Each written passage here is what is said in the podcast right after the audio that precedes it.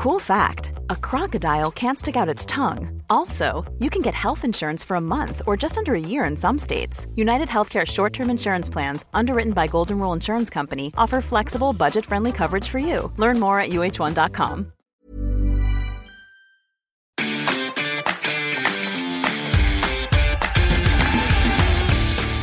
Geispod, der FC-Podcast des Geisblog Köln. Hallo zu einer neuen Folge des Geispods. Heute wieder mit mir und leider aber auch mit einer 1 zu 3 Niederlage im Gepäck gegen RB Leipzig. Marc, du warst vor Ort. Was waren deine Eindrücke? Wie war's? Jetzt dachte ich gerade, du würdest sagen, äh, und leider auch mit Marc. Das auch, aber gut, da können wir nichts dran ändern. Nee, ne? da können wir nichts dran ändern. Ja, ich bin wieder zurück aus Leipzig, war schön, äh, tolles Wetter, äh, guten Burger vorher gegessen, äh, nicht so schönes Spiel gesehen. Wobei, so ganz schlecht war das vom FC ja nicht, muss man sagen. Es war halt Ja. offensiv praktisch nicht das, 60 Minuten nicht das, was man eigentlich sich hätte erhoffen können. Ich finde es irgendwie ganz schwierig in der Betrachtung dieses Spiels, weil gerade in der ersten Halbzeit, also es war ja dann Pause und ich habe gedacht, das Beste ist irgendwie das Ergebnis. Es steht nur 1-0, aber wenn man dann sich das Revue passieren lässt, dass Leipzig ja nur diesen Freistoß als Chance hatte, kann man ja auch nicht sagen, Leipzig müsste hier 3-0 führen. Also es war ganz eigenartig. Das fand ich auch so danach ein bisschen äh, komisch. Ähm, Domenico Tedesco sprach dann davon, äh, dass, der, dass man irgendwie äh, sieben, achtmal hätte aufs Tor schießen müssen. Wer, Leipzig hätte irgendwie quasi mehrere Großchancen haben können, wenn sie einen Ticken konsequenter gespielt hätten. Habe ich jetzt auch nicht so gesehen. Also Leipzig hat ein einziges Mal aufs Tor geschossen. Halt leider dieser fantastische Freistoß. Ja, der war wirklich super. Kurz vorher gab es noch die Chance, Halbchance, sage ich, wo Skiri dann vor der Linie klärt, aber ich glaube, das geht nicht mal in die Statistik ein, was die Torschüsse angeht. Also es war wirklich nur dieser eine Freistoß. Ja, die, also gerade das fand ich so beeindruckend, dass der FC das eigentlich wirklich gut gemacht hat. Ich meine, man muss ja auch sagen, mit Nkunku, mit Silva und mit Olmo dahinter äh, läuft das läuft schon mit die einer der besten Offensivreihen in Leipzig rum. Und wenn man sieht, wie schnell die in der Lage sind zu kombinieren, wie schnell die in der Lage sind, nach vorne zu spielen. Das musst du halt erstmal wegverteidigen. Und das hat der FC halt lange Zeit richtig gut gemacht. Ich meine, insgesamt über die ganzen 90 Minuten hat Leipzig sechsmal aufs Tor geschossen. Normalerweise sind es mindestens doppelt so viele und wahrscheinlich auch mit richtig guten Torchancen noch dabei. Ah, Schade. Ich hatte das Gefühl, es wäre vielleicht ein bisschen mehr drin gewesen. Auf der anderen Seite, Leipzig hat dann auch erst dem FC Torchancen gewährt, als es 3 zu 0 stand. Sind wir mal ehrlich. Das stimmt. Der FC hatte insgesamt neun Schüsse. Ich glaube, nicht alle neun davon sind auf das Tor gegangen. Wenn wir allein an den Schuss von André Duda in der ersten Halbzeit denken, das war der einzige Schuss in der ersten Halbzeit vom FC. Und Leipzig hat es ja nicht nur offensiv gut gemacht, offensiv eine unheimliche Wucht, sondern sie haben dem FC ja unglaublich die eigenen Stärken genommen. Äh, sie haben praktisch keine Flanke zugelassen. Ich glaube, der FC hatte nur zehn Flanken. Das ist der schlechteste Wert. Nur gegen Mainz hatten sie noch weniger Flanken. Und davon lebt ja eigentlich das Kölner Spiel. Ich hatte sowieso in der gesamten ersten Halbzeit, das stimmt dann, also das stimmt mit dem Eindruck dann überein. Also ich habe die Statistiken jetzt nicht so genau verfolgt, aber ähm, das ist so genau der Eindruck gewesen, gerade in der ersten Halbzeit oder in der ersten Stunde, äh, war das gesamte Kölner Offensivspiel ähm, irgendwie entweder gehemmt oder Leipzig hat das einfach sowas von humorlos äh, äh, wegverteidigt, hat den komplett die Stärken genommen. Thielmann und Keins haben gar nicht stattgefunden, sind auch überhaupt nie ins Spiel gekommen. Dass Baumgart nach 60 Minuten Keins, Thielmann und Duda auswechselt, ist halt genau das Zeichen, dass das nicht auf diesen Positionen nicht funktioniert hat. Ja, damit hat er einmal die komplette Offensivreihe hinter Sebastian Andersson ausgetauscht. Den hat er ja hinterher dann auch noch rausgenommen für Tim Lemperle. Aber hier habe ich auch eine ganz nette Statistik. Die Pressing-Effizienz war mit 52 Prozent eigentlich okay. Im Durchschnitt hat der FC da einen Wert von 54 und sie hatten auch 60, ähm, 60 Mal sind sie in die gegnerische Hälfte eingedrungen, was auch okay ist. Dafür aber nur 28 Mal ins gegnerische Drittel. Das ist der schlechteste Wert der Saison und nur sieben Mal in den gegnerischen Strafraum sind sie eingedrungen und noch nie in dieser Saison war der FC da einstellig. Also praktisch, man ist halbwegs in Ballbesitz gekommen, auch in relativ frühen Ballbesitz, aber dann war quasi 30 Meter vor dem gegnerischen Tor war Feierabend. Genau. Und Ja, vielleicht hat da ja auch irgendwie die Anspielstation nochmal im Mittelfeld gefehlt, dadurch, dass Baumgart auf die Doppel-6 umgestellt hat. Aber ich wollte dich mal fragen mit der Doppel-6. Ich hatte das in Leipzig, haben wir oben gesessen und haben auch drüber gesprochen. Defensiv war das genau die richtige Variante. Ja. Aber ich hatte schon mehrfach in dieser Saison das Gefühl, wenn der FC auf Doppel-6 umstellt und dann in Anführungsstrichen nur noch ein 3-1 davor hat, dass irgendwie im Vergleich zur Raute mit Doppelspitze dem FC vorne was verloren geht. Ja, das stimmt. Also der FC hatte 56 Balleroberungen und ein Drittel davon gehen auf Skiri und Özcan zurück. Das spricht schon dafür, dass das defensiv einfach eine sehr, sehr gute Variante war. Aber dann fehlt dir natürlich der eine Spieler da hinter der Spitze, der dann für diesen Moment sorgt, um den Ball in die Box zu bringen. Das und was ich, da hatten wir mal dr- drüber gesprochen, irgendwie Freiburg äh, war mit, beziehungsweise ich habe mit Mats Beckmann drüber gesprochen, Freiburg war Thielmann Modest, das hat so gut funktioniert, weil Modest halt immer derjenige ist, der vorne drin ist und anspielbar ist und quasi der, äh, ja, der Fels in der Brandung und Thielmann im ganzen, die ganze Zeit drumherum gelaufen ist, wie so ein Wiesel. Und äh, das hat überhaupt nicht stattgefunden. Also mir hat die Intensität vorne gefehlt. Ähm, Gerade in den ersten 60 Minuten danach wurde es deutlich besser, fand ich. Aber das zeigt ja auch dann die Gesamtentwicklung des Spielverlaufs. Ähm, aber Leipzig hat es einfach geschafft, den FC ähm, vorne nicht nur wegzuhalten, sondern auch irgendwie zu isolieren. Ich hatte das Gefühl, jeder Kölner war vorne immer in Unterzahl. Also die haben es, als ob Leipzig vorne sieben und hinten sieben hatte. Ähm, aber die waren einfach immer sehr, sehr schnell auf ihren Positionen. Und das hat dem, dem FC äh, da irgendwie nicht in die Karten gespielt. Und es hat dieser, vielleicht dieser eine Mann, ja, wie du sagtest, der dann noch mehr anspielbar ist, vielleicht dann mal äh, Räume öffnen kann, äh, der war dann nicht da. Dann müssen wir natürlich auch über den Ausfall von Toni Modest sprechen. Sebastian Andersson war der 1 zu 1 Ersatz. Jetzt unabhängig davon, dass er kaum eine Torchance hatte. Er hatte, glaube ich, eine nach dem Zuspiel von Benno Schmitz. Im ersten Durchgang acht Ballkontakte, was ja schon sehr wenig ist. Im zweiten Durchgang waren es dann immerhin 20. Aber auch allein im Anlaufverhalten wirkt er, obwohl er drei Jahre jünger ist, so viel weniger spritzig als Toni es ist. Der rennt ja in dieser Saison wirklich immer den Torwart an, jeden Gegenspieler an. Und das hat mir auch bei ähm, Sepp Andersson ein bisschen gefehlt. Ja, also er, er ist auf dem Papier ein 1 zu 1 Ersatz, aber er ist auf dem Feld kein 1 zu 1 Natürlich. Ersatz. Das ist wirklich, der Unterschied ist frappant. Ähm, du hast da keine, ja, ich, ich benutze den Begriff Intensität schon wieder, aber da fehlt mir wirklich diese Power, ähm, und um da wirklich Druck zu erzeugen. Also ich habe das Gefühl, wenn Toni Modest wirklich Bock hat, jemanden anzulaufen, dann muss sich das für den Innenverteidiger anfühlen, als ob da ein Güterzug auf einen zugelaufen kommt. Und bei Sebastian Andersson ist es halt leider die, die Dampflok aus dem 19. Jahrhundert, die kaum aus dem Quark kommt. Also, sorry, das ist, mag jetzt despektierlich sein, aber der Unterschied ist so krass auffällig geworden nochmal ähm, in, in Leipzig. Und nach vorne hin, da kann man ihm, glaube ich, noch nicht mal so viel Vorwürfe machen in der ersten Halbzeit, weil die Bälle so schnell weg waren, Ja. ähm, als es auch nur in seine Nähe kam. Ähm, ich muss einfach irgendwann mal von, von jemandem, der sagt, ich will Mittelstürmer Nummer eins sein, das ist ja sein Anspruch, dann muss ich erwarten, dass er diese Großchance nach, Benno, nach der Vorlage von Benno Schmitz ähm, zumindest aufs Tor bringt. Er schießt Ja. sich da selbst an, das ist ungünstig, das war so ein Keins 2.0. Ähm, dann hat er noch den einen Kopfball, der war schwierig, den er ans Außennetz gesetzt hat. Ach, der, der, gut, da war der Winkel wirklich So, sehr das spitz. war schwierig. Zumindest ist er in die Position gekommen. Da hat man zumindest mal das Gefühl, okay, der war da. Aber irgendwie, ich vermisse in so einer Situation auch wieder den Toni, der das Ding mit aller Macht reinmachen will. Und ähm, ja, irgendwie auf dem Papier eins zu eins, auf dem Platz eben nicht. Ich habe während des Spiels sehr oft gedacht, ich hätte so gern den Sebastian Andersson in der Mannschaft, der bei Union Berlin war. Ich fand, er war bei Berlin so ein geiler Stürmer und ich habe mich wirklich richtig gefreut, als der FC ihn damals verpflichtet hat. Und jetzt ist er wirklich nur ein Schatten seiner selbst und ich verstehe nicht ganz, woran das liegt, ob ihn da immer noch irgendwie die Knieverletzung hemmt, ob die auch dafür ge ge geführt, dass die dazu geführt hat. Entschuldigung.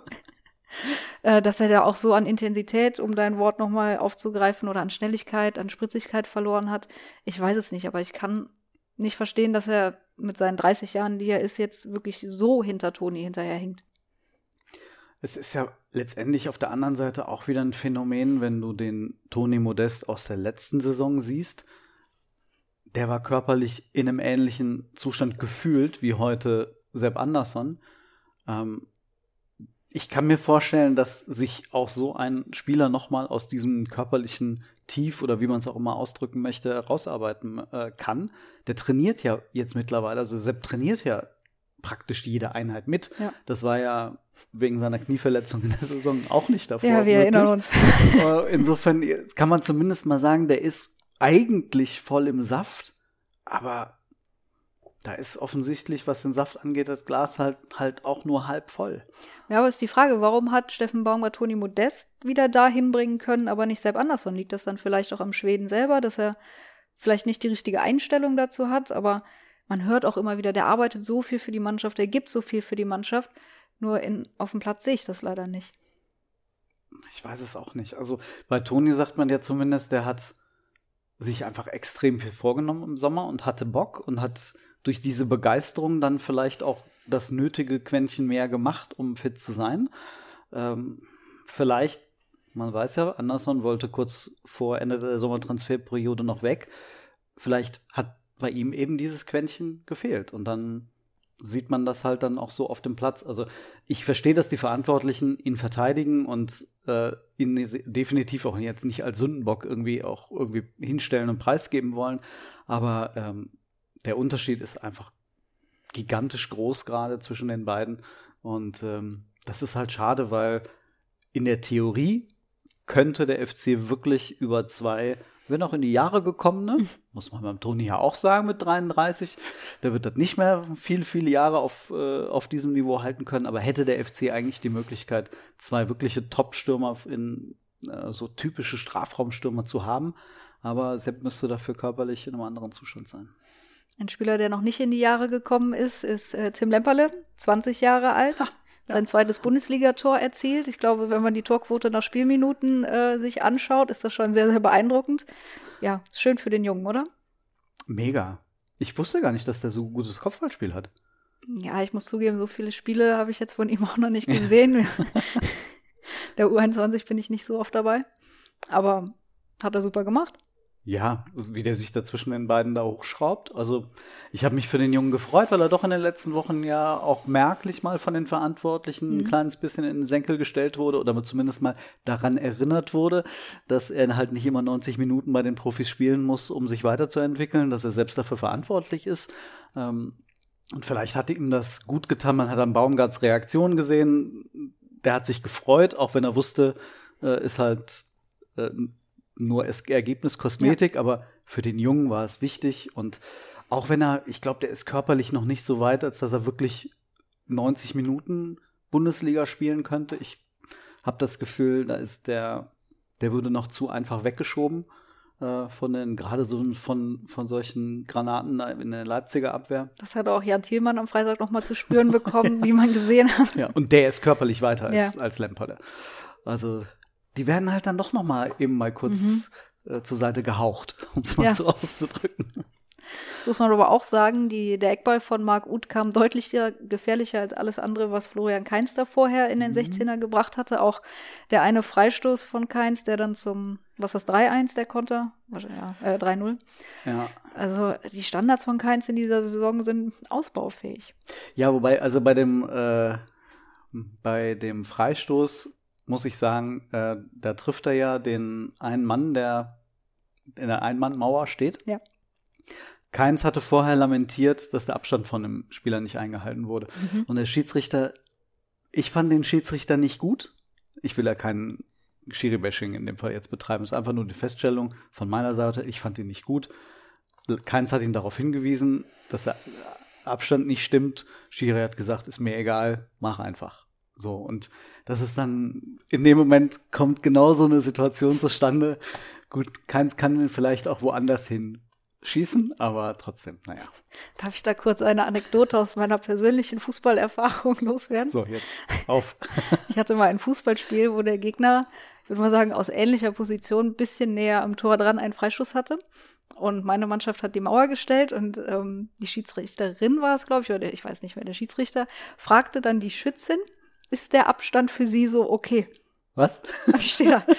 Was ist denn jetzt passiert? Was ist das denn hier für ein Sport? Großartig. Fand ich sehr witzig. Aber so wird es wahrscheinlich am Freitagabend nicht abgelaufen sein. Aber es hat mich gerade daran erinnert. Ich fand übrigens beachtlich, dass ein Kunku den Freistoß ausgerechnet über Hübers und Kilian schießt. Ja. Und die springen auch noch hoch. Also ist jetzt nicht so, dass die nichts getan hätten. Und die sind mit die längsten in der Mannschaft. Aber das, der, Der war schon perfekt brutal. getreten, ja. Ja. Naja, so ist das halt.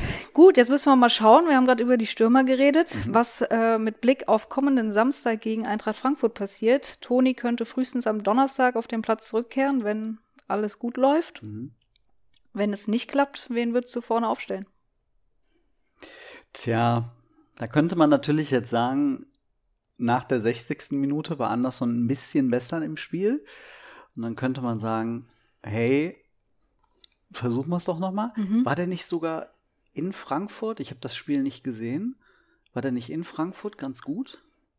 Hat er nicht. Oh, ah, ich bin mir jetzt. Das nicht weiß sicher. ich nicht mehr. Nee. Ich weiß, dass Marc Utter auf der Bank gesessen hat, relativ überraschend, weil er, glaube ich, das erste Mal so aus Leistungsgründen Mhm. auf der Bank saß. Weiß ich aber nicht mal mehr, ob äh, Anderson und Modesta Doppelspitze gespielt haben. Ich habe irgend, irgendwas klingelt so gerade bei mir, dass Anderson in Frankfurt ganz gut gespielt hat. Vielleicht war es auch jemand komplett anderes. ich weiß es nicht. Anyway, ähm, ich glaube, Baumgart wird es wieder versuchen, Ja. ähm, weil dieses Spielsystem einfach auch darauf ausgelegt ist, dass du einen Bullen da vorne drin hast. Also, ich weiß nicht, mit wie viel Ballbesitz der FC gegen Frankfurt rechnen kann. Beispielsweise nehmen wir jetzt mal so ein Spiel wie gegen Fürth, das Anderson gut gemacht hat. Ähm, da hatte der FC aber auch so viel Ballbesitz, dass Andersons Bewegungsradius, sage ich jetzt mal, deutlich näher am gegnerischen Strafraum war. Und das ist dann auch zuträglich dem Ganzen. Ähm, vielleicht ist das, vielleicht rechnet Baumgart sich gegen Frankfurt relativ viel Ballbesitz aus und ich weiß es nicht. Ich denke, er wird wieder spielen. Was glaubst du? Ich glaube es auch. Also gerade Baumgarts Aussagen, was Lemperle betrifft, zeigt eigentlich, dass er noch kein Kandidat für die Startelf ist. Marc Uth sehe ich nicht als Stoßstürmer, auch wenn ich ihn mir eigentlich wieder in die Startelf wünsche, weil gerade durch ihn kam da doch noch mal deutlich an Dynamik und Bewegung rein in der Offensive. Aber ich sehe das wie du. Ich glaube, sollte Toni am Samstag noch ausfallen, wird wieder Sepp Andersson vorne stehen. Vielleicht sogar selbst wenn Toni dabei ist, er hat dann eine Woche lang nicht trainiert, vielleicht, dass er Modest erst von der Bank bringt. Muss man mal abwarten. Ist ja auch die Frage, wie, wie fit dann Toni wirklich zurückkommt. Ja. Ähm, wo du sagtest, Marc Uth wieder in, in die Mannschaft. Ähm, ich weiß, ich gehöre zu den Kritikern von André Duda. Dessen bin ich mir bewusst. Ähm, vielleicht bin ich auch etwas kritischer als andere. Ähm, aber auch da habe ich mich in Leipzig wieder gefragt, äh, wo die Intensität ist. Mhm. Ähm, das ist alles irgendwie bei 90 Prozent gefühlt. Das ist alles so ein Sprint, nee, bist mir doch zu schnell. Ähm, oh, ein, Zwa- oh, ein Kopfball. Hm, da versuche ich lieber irgendwie den Gegner wegzudrücken und den Ball runter zu pflücken. Also ich weiß nicht, aber ja, ich habe André Duda noch nie im Kopfballduell gesehen. Der versucht immer irgendwie den, sich so zu platzieren, dass er den Ball runternehmen kann. Ähm, das ist, ich finde das alles nicht Baumgart-Fußball entsprechend.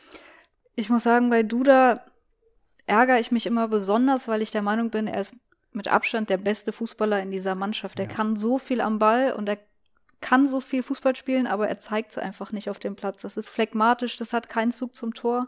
Und da rege ich mich einfach dann im Spiel oft auch drüber auf. Das gebe ich zu. Und deswegen würde ich gerne auch am Samstag Marc wiedersehen. Ja. Und auch da wird natürlich wieder die Frage 4-2-3-1, 4-4-2. Ich würde, ich würde es dann zumindest gerne mal sehen, wie es mit Anderson und Thielmann funktionieren würde. Vielleicht ist das eine Kombination, dann Uth dahinter, aber was ist mit Jubicic? Ich fand den auch gut, als er reingekommen ist. Also, der hat, Ja. Ich konnte auch nicht verstehen, dass er auf der Bank gelassen wurde. Für mich war der prädestiniert für dieses intensive und laufintensive Spiel. Ist Ja. Gut, aber Baumgarts Entscheidung. Die Laufintensität haben sie ja grundsätzlich hinbekommen. Also, ich weiß nicht, die sind über vier Kilometer mehr gelaufen Mhm. und ähm, so mehr Sprints und intensive Läufe sowieso, aber ich finde irgendwie,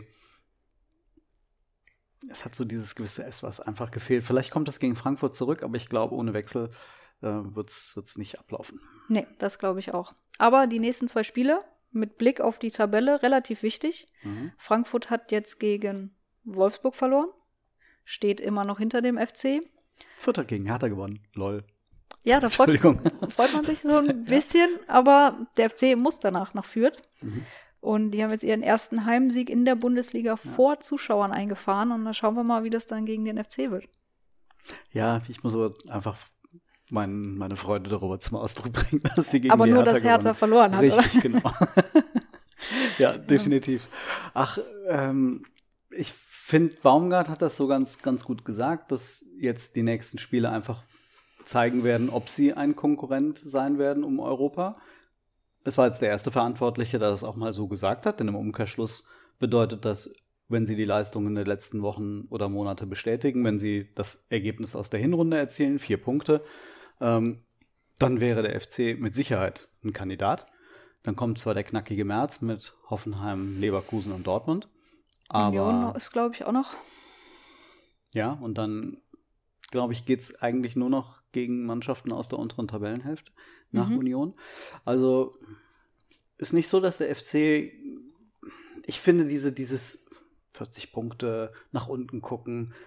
Baumgart sagt doch immer, ich sehe in einer Situation eine Chance und kein Risiko. Mhm. Deswegen schickt er ja auch bei Einwürfen und Freistößen alle nach vorne.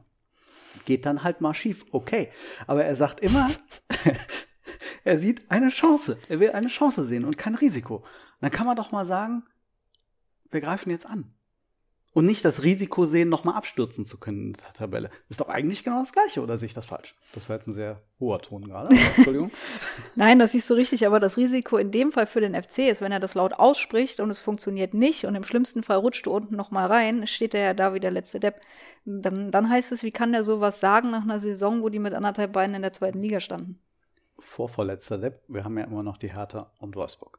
Wobei Wolfsburg jetzt zweimal gewonnen hat. Naja es gibt gar nicht so viele Abstiegsplätze, wie ich es absteigern können würde. Also, von daher. Ja, da, das stimmt, das stimmt. ähm, aber um auf das wesentliche mhm. FC zurückzukommen, ähm, ich finde, wenn man jetzt auf die Tabelle schaut, nach immerhin zwei Drittel der ja. ähm, Saison, kann man auch irgendwann mal sagen, wir müssen mit 32 Punkten das Selbstverständnis haben, dass die nötigen Punkte für den Klassenhalt auf jeden Fall kommen werden. Definitiv. Also wenn man die ja. Angst jetzt wirklich noch hat, dann hat man extrem wenig Zutrauen in diese Mannschaft. Und das stimmt ja nun mal nicht. Also Baumgart traut der Mannschaft, Kessler traut der Mannschaft, Jakobs traut der Mannschaft viel zu. Vielleicht jetzt nicht Platz 6 oder 5. Aber die haben sich vor der Saison noch trotzdem Platz 8 bis 12 als Ziel gesetzt. Also kann man doch sagen, also 8 wollen wir, 8 wollen wir auf jeden Fall werden. Und darüber hinaus gucken wir mal. Ja, und wenn sie am Ende als Zehnter einlaufen, ist, glaube ich, in ganz Köln auch niemand böse. Nee. Dann denken alle, cool, das war mal ein entspannter Frühling, entspannter Sommer. Ohne Relegation. Die hätten ja jetzt, glaube ich, haben verloren am Freitag und hätten je nach Ergebnissen auch auf Platz 10 abrutschen können. Was aber nur bedeutet hätte, dass unten überhaupt gar keiner gepunktet hätte und dass der Abstand trotzdem gleich geblieben wäre, was er ja auch ist. Aber das ist irgendwie, ich würde mir wünschen, dass sie den Mut haben, das jetzt zu sagen. Sie müssen jetzt nicht sagen, wir gehen als Favorit in dieses, Auf in dieses Europarennen. Tun sie ja nicht. Aber sie sagen, wir sind Außenseiter, wissen es, wenn es nicht klappt, so be it. Aber wenn wir jetzt schon nach zwei Drittel da oben sind, kann man auch mal sagen, gucken wir mal, wie lange wir sie da oben ärgern können, die Großen.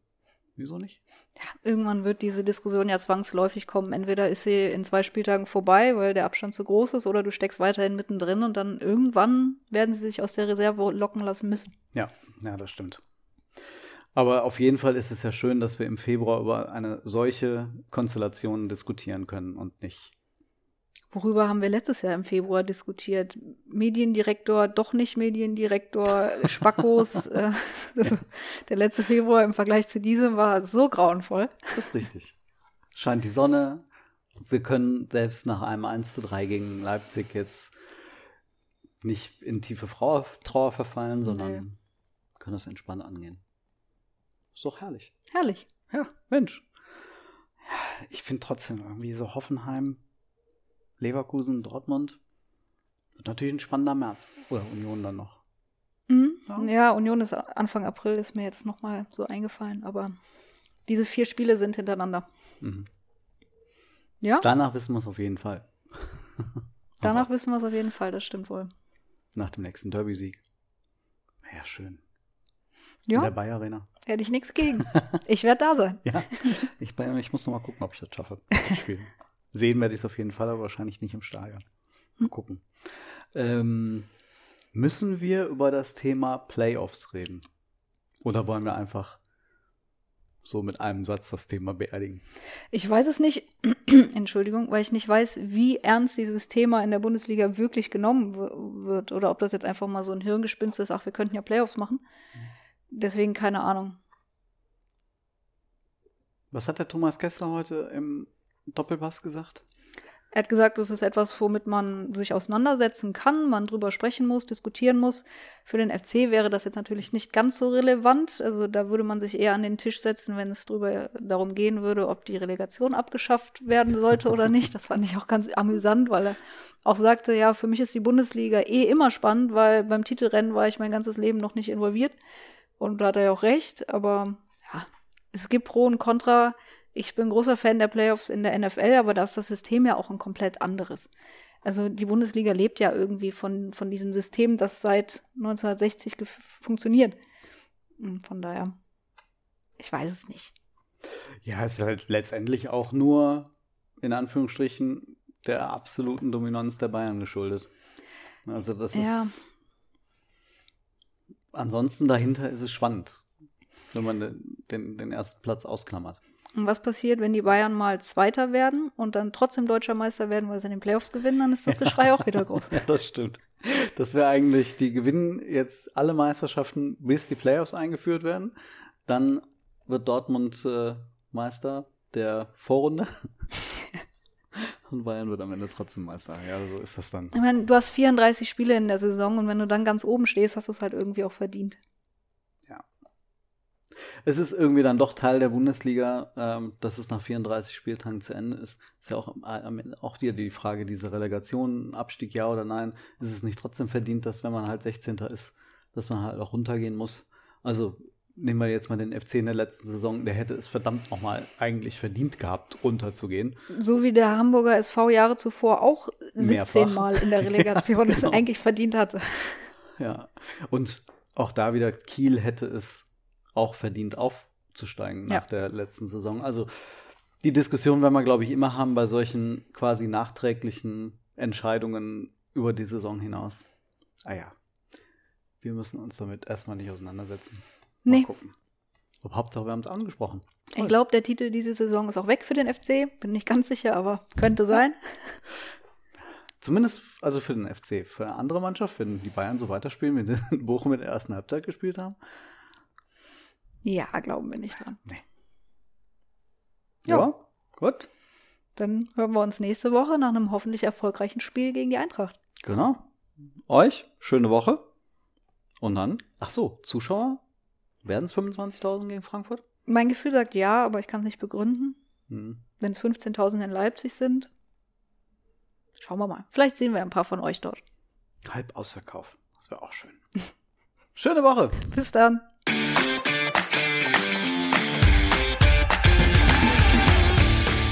Geispod, der FC-Podcast des Geistblog Köln.